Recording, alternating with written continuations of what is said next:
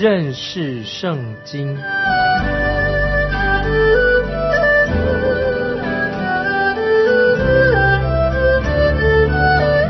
认识上帝的话，把上帝的话带到全世界。本节目是由认识圣经机构和环球广播电台联合制作，欢迎收听。亲爱的听众朋友，你好，欢迎收听认识圣经。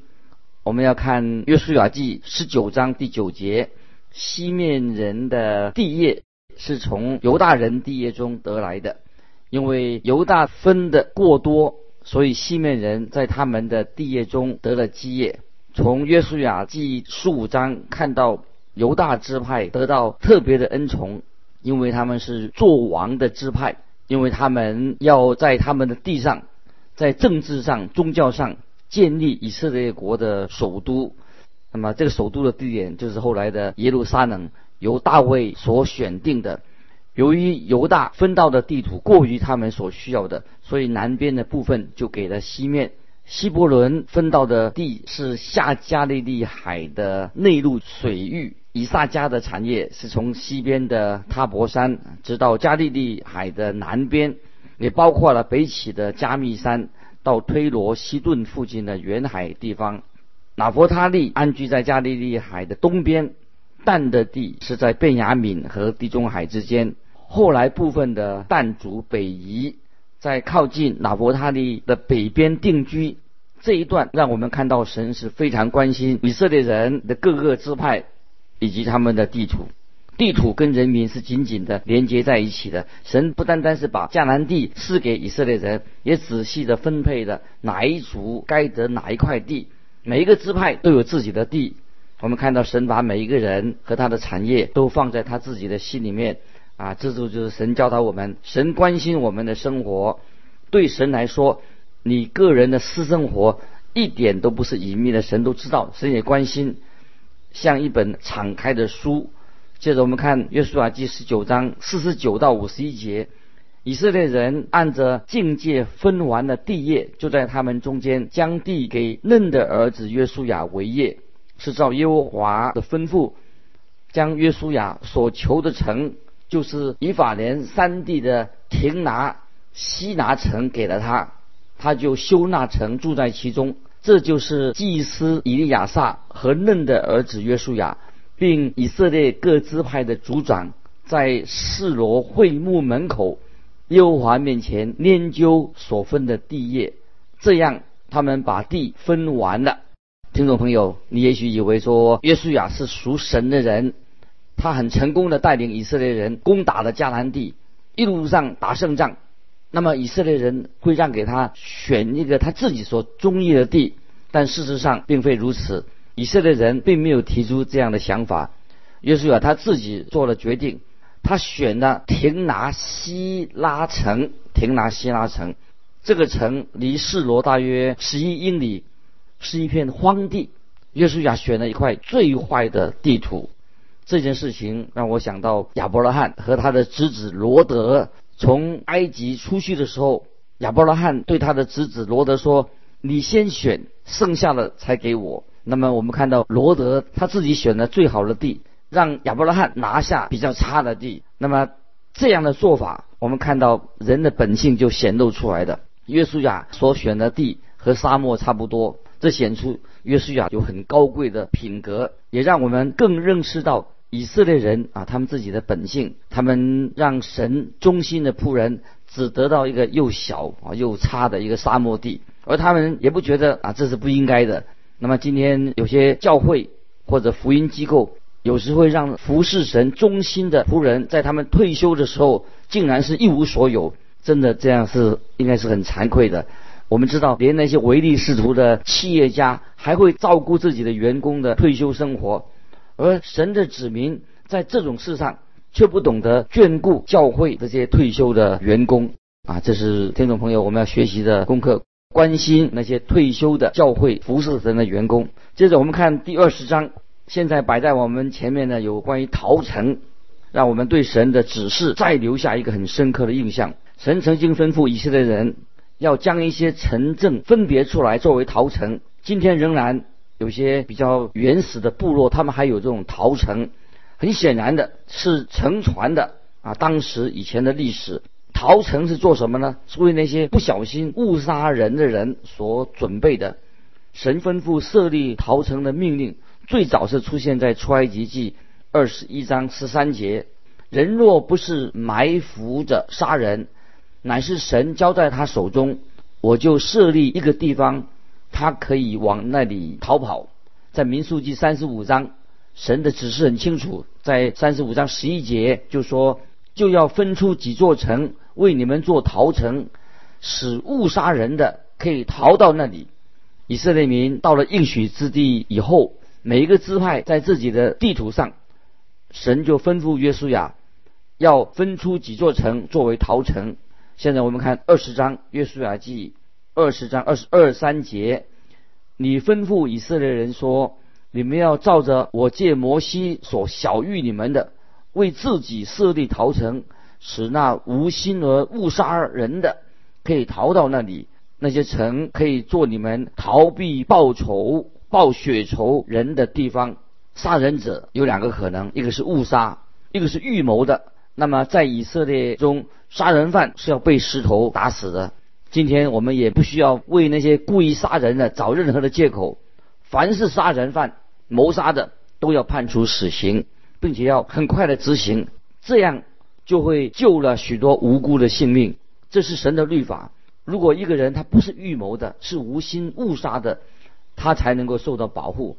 圣经有一个例子，在生命记十九章五到七节。有两个人在树林里砍树，一个人的斧头把手脱落，误杀了另外一个人。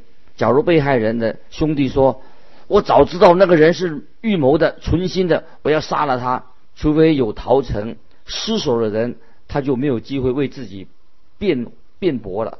但是有了逃城，这个人就可以有逃命的机会。在约书亚记二十章四到六节这样说。那杀人的要逃到这城中的一座城，站在城门口，将他的事情说给城内的长老们听，他们就把他收进城里，给他地方，使他住在他们中间。若是报血仇的追得上来，长老不可将他交在报血仇的手里，因为他是素无仇恨、无心杀了人的。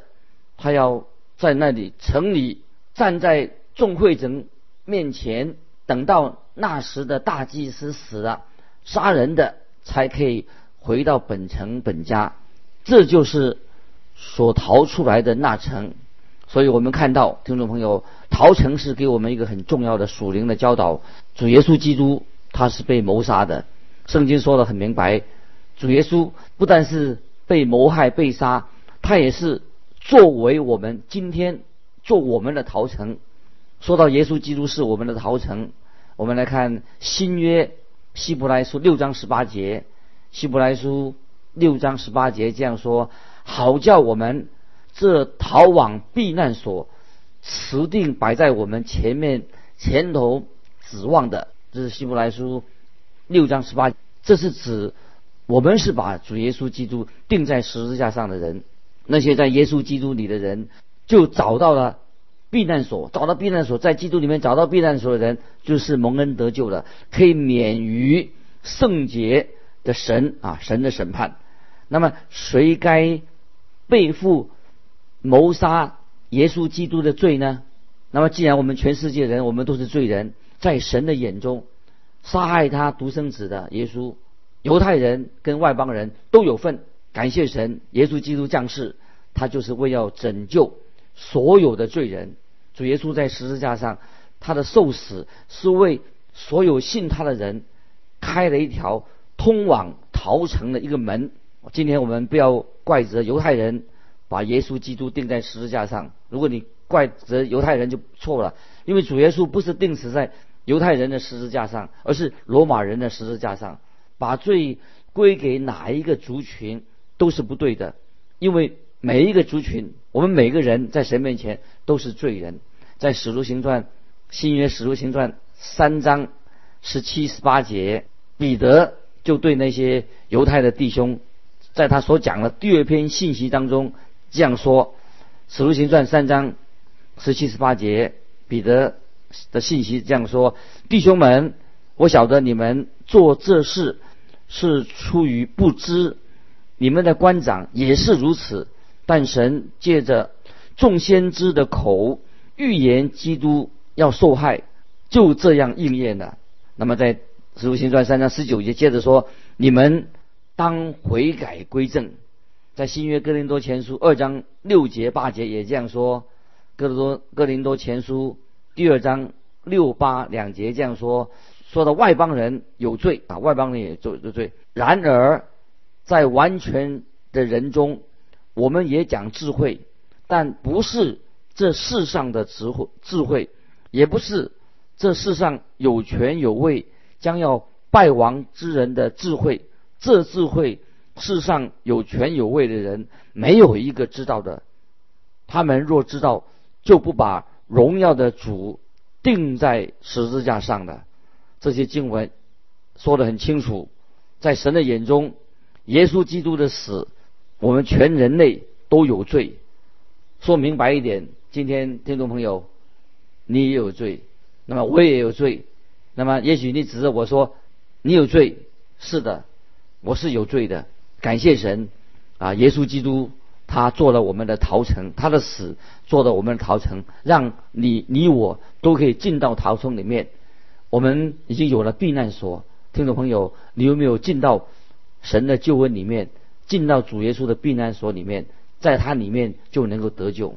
接下来啊，我们看到这个支派，所有支派里面还有其他的支派，就是立位人，他们没有啊分到地图，他们但是他们可以在各个支派当中分到一些城。立位人他们就支派就分散到各个支派当中去服侍神，也服侍人。立位他们是祭司的支派。接着我们看。约书亚记二十一章，二十一章一二两节。那时，利未人的众族长来到祭司以利亚撒和嫩的儿子约书亚，并以色列各支派的族长面前，在迦南地的四罗对他们说：“从前耶和华借着摩西吩咐给我们诚意居住，并诚意的郊野可以牧养我们的牲畜。”所以他们那个时候。也分这个郊区啊，跟这个社区，所以我们看到从北边的旦到南边的别是巴是要分给利未人四十个城，土地的分配就这样的完成了。接下来我们看二十一章的四十三、四十四节，耶和华将从前向他们列祖启示所应许的全地赐给以色列人，他们就。得了为业，住在其中。耶和华照着向他们列祖启示所应许的一切话，使他们四境平安。他们一切仇敌中，没有一人在他们面前站立得住。耶和华把一切仇敌都交在他们手中。我们看见以色列百姓现在已经住在迦南地，得地为业了，但是他们只得到迦南地的。一小部分而已，不是全部。如果他们要得的更多，他们自己要去争取。那么原则是在哪里呢？就是凡是他们脚掌所踏之地，都属于他们的。那么现在以色列人他们所得之地，得到的地方，神就应许给他们世境平安，得享安息。那么今天听众朋友，我们的安息也在耶稣基督的救恩里面，我们得到安息。这是我们。真正最需要的安息。我们活在今天很紧张的时代里面，我们有很多的压力，四面八方都进来。我们基督徒很需要进到神的安息里面，进到在神里面所赐给我们的安息。后来我们读到四世纪的时候，我们就看到以色列人因为他们不信的关系，或者他们不依靠神的大能，他们没有把所有的敌人全部赶出去。那么。就算约书亚他自己也不能够把这种的安息赐给他们。现在我们再来看希伯来书新约希伯来书第四章希伯来书第四章九节到十一节，这个经文很重要。这样看来，必另有一安息日的安息为神的子民存留，因为那进入安息的乃是歇了自己的功，如神歇了他的功一样。所以，我们务必竭力进入那安息，免得有人学那不信从的样子跌倒了。那么，我们怎么能够进到这样神所为我们预备的安息呢？那么，这个安息怎么进去？就要相信耶稣基督，这是我们唯一的道路。我们可以依靠耶稣基督得到这安息。当以色列人拒绝了耶稣基督做他们的王。那么，基督耶稣也拒绝了以色列人，所以在新约马太福音十一章二十八节，这里有一个对我们每一位听众朋友做了一个邀请，到今天，今天仍然有效。马太福音十一章二十八节怎么说？凡劳苦担重担的人，可以到我这里来，我就使你们得安息。听众朋友，这个就是神在耶稣基督里面给我们的安息，在约书亚记二十一章。以色列人，他们已经进了神所赐给他们安息的地方，至少说暂时的，他们有了安息。他们经历过旷野的流浪生活，他们现在为了得到那个地土，经过征战以后，终于他们回到这位有安息的地方，可以安居乐业，在自己的田里面耕种收成了，已经他们过了一个段落。接着我们看约书亚记的，就是有两个支派。没有和其他的支派一同在河西约旦河西继承产业，他们是留在约旦河东啊。我想听众朋友你还记得，但摩西应许给他们的条件是什么呢？就是他们在必要的时候必须要帮助其他的支派来攻打西岸应许之地。那么他们也信守了承诺，所以在战事已经结束之后，他们终于可以回到。他们回可以回家的。现在我们来看约书亚记二十一章一到三节。当时约书亚招了流变人、加德人和马拉西半支派的人来，对他们说：“耶和华仆人摩西所吩咐你们的，你们都遵守了；我所吩咐你们的，你们也都听从了。你们这许多日子总没有偏离你们的弟兄，直到今日。”并守了耶和华你们神所吩咐你们当守的，在他们回家之前，约书亚就招聚了他们，也感谢他们所做的一切。接着，约书亚就劝勉他们说：“我们看第五节，只要切切的谨慎遵行耶和华仆人摩西所吩咐你们的诫命律法，爱耶和华你们的神，行他一切的道，守他的诫命，专靠他。”尽心尽意侍奉他，啊，约书亚在这里提醒他们：虽然要往东岸去，仍然要遵守摩西的律法。约书亚就为他们祝福之后，就打发他们回家了。接下来我们看约书亚记二十二章第六节。于是约书亚为他们祝福，打发他们去，他们就回自己的帐篷去了。接下来我们看第十节：流变人、加德人。和马拉西半支派的人到了靠近约旦河的一带迦南地，就在约旦河那里筑了一座坛。那坛看着高大。我们看到这个两个半支派，他们把这个坛建在约旦的河西岸。这是一座看着高大的坛，意思看起来很壮观。从远远就看到这个坛。那么今天在这个废墟啊，它这个坛的废墟到今天还可以看得到，目标很显著。是一座很大的坛，那么他们筑坛的目的做什么呢？是做纪念。当其他的以色列人听到了这件事情，就很愤怒的在示罗的地方，他们就聚集。现在我们看第十二节，十二节，全会众一听见，就聚集在示罗，要上去攻打他们。以色列以为这两个半支派，他们筑坛的目的是要在那里献祭。他们认为这是分裂一个国家的行动。接着我们来看十六、十七节，耶和华全会众这样说：你们今日转去不跟从耶和华，干犯以色列的神，为自己逐一座坛，背逆的耶和华，这犯的是什么罪呢？从前拜比尔的罪孽还算小吗？虽然瘟疫临到耶和华的会众，到今日我们还没有洗净这罪。这个时候，以色列人就指责这两个半支派是为巴利来足坛。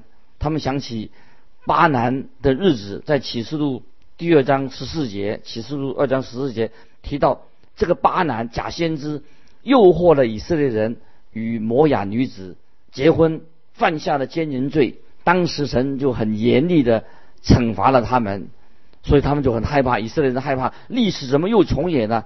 这两个半支派这个时候就做了一个当时的一个正当的一个解释来做解释。我们来看约书亚记二十二章二十一到二十三节。于是流变人、加德人、马拉西半支派的人回答以色列军队的统领说：“大能者耶和华，大能者神耶和华。”他是知道的，以色列也必知道。我们若有悖逆的意思，或是干犯耶和华，愿你今日不保佑我们，为自己足坛，要转去不跟从耶和华，或是将燔祭、素祭、平安祭献在坛上，愿耶和华亲自讨我们的罪。这里这个两个半支派足坛的目的，他们说不是为了献祭。而是要提醒他们自己，他们是属于以色列国的。接着我们看二十四节，我们行这事并非无故，是特意做的。说恐怕日后你们的子孙对我们的子孙说：“你们与耶和华以色列的神有何关系呢？”那么这个时候，这两个半支派就说得很诚恳。那么其余的支派也接受了他们的解释。接着我们看三十一节，祭司以利亚撒的儿子费尼哈对流变人。加德人、马拉西人说：“今日我们知道，耶和华在我们中间，因为你们没有向他犯了罪。现在你们救以色列人脱离耶和华的手了。以色列人发觉自己太轻率的论断河东的支派。今天我们有时也会这样做了一些事情，说了一些话，不该说的、不该做的。我们以为我们自己在辩护圣经，其实是我们自己做错了。那么我们看到以色列人犯了错误。”几乎要对自己的兄弟来开仗了，要打仗了。接着我们看三十四节，流变人、加德人给坛起名叫正坛，意思说这坛在我们中间证明耶和华是神。在表面看来，足坛是不是一个很好的想法？但我们要检视这座坛，在会幕里面有铜祭坛，供献祭来用的，就不可以有其他的坛。在生命记十二章二十七节也这样说。你的翻祭连肉带血都要献在耶和华你神的坛上，平安祭的血要倒在耶和华你神的坛上，平安祭的肉你自己可以吃。那么神已经很清楚的吩咐以色列要毁掉所有其他的坛，在出埃及记三十四章十三节告诉以色列人说，却要拆毁他们的祭坛，打碎他们的柱像，砍下他们的木偶。另外还有个例子是在《生命记》二十七章四到八节，神也吩咐以色列人在约旦河取十二块石头做纪念。那么我们看到这两个半的支派并没有过约旦河，是约旦河把他们和他们的弟兄分开的。那么这个坛其实是见证了他们的分离，是以色列人分裂的一个证据。后来我们知道变成一个分裂的破口，所以以色列就分成东西两边。那么这个时候，两个半支派跟九个半支派就分开了，以后就变成南北国的分裂。北方有十个支派，南方有两个支派，就在对立的。我们看到在会幕的铜坛上，铜坛是预表耶稣基督的救恩，是合一的一个象征。我们所要高举的，就是耶稣基督，在耶稣基督里面，我们都相交，成为一个。在新约约翰福音十七章二十到二十一节，主耶稣的祷告这样说：约翰福音十七章二十到二十一节，主耶稣祷告说：“我不但为这些人祈求，也为那些因他们的话信我的人祈求，使他们都合而为一，正如你父在我里面，我在你里面，使他们也在我里面，叫世人可以信你差的我来。”这是在主耶稣基督里面最完整的。最纯洁的一个合一，祭坛代表耶稣基督为我们舍命。在马太福音七章十六节，主耶稣说：“凭着他们的果子，就可以认出他们来。”我们看到主耶稣过到加利利海，在新约的时候来到加达拉的境内。加达拉就是加德的后裔，他们住在约旦河东，是一个错误的选择，错误的一边。主耶稣在那里就把一个被鬼附的身上一群鬼赶到一些猪的身上。加达拉的人变成是养猪的人，一个正统的犹太人怎么会养猪呢？就是因为他们没有遵行神的命令，所以他们又停在留在错误的一边。要问今天的听众朋友，你有没有过了约旦河？你有没有在耶稣基督里面得到神给你的安息？时间的关系，我们就分享到这里。欢迎听众朋友来信，可以寄到环球电台认识圣经麦基牧师收。愿神祝福你，我们下次。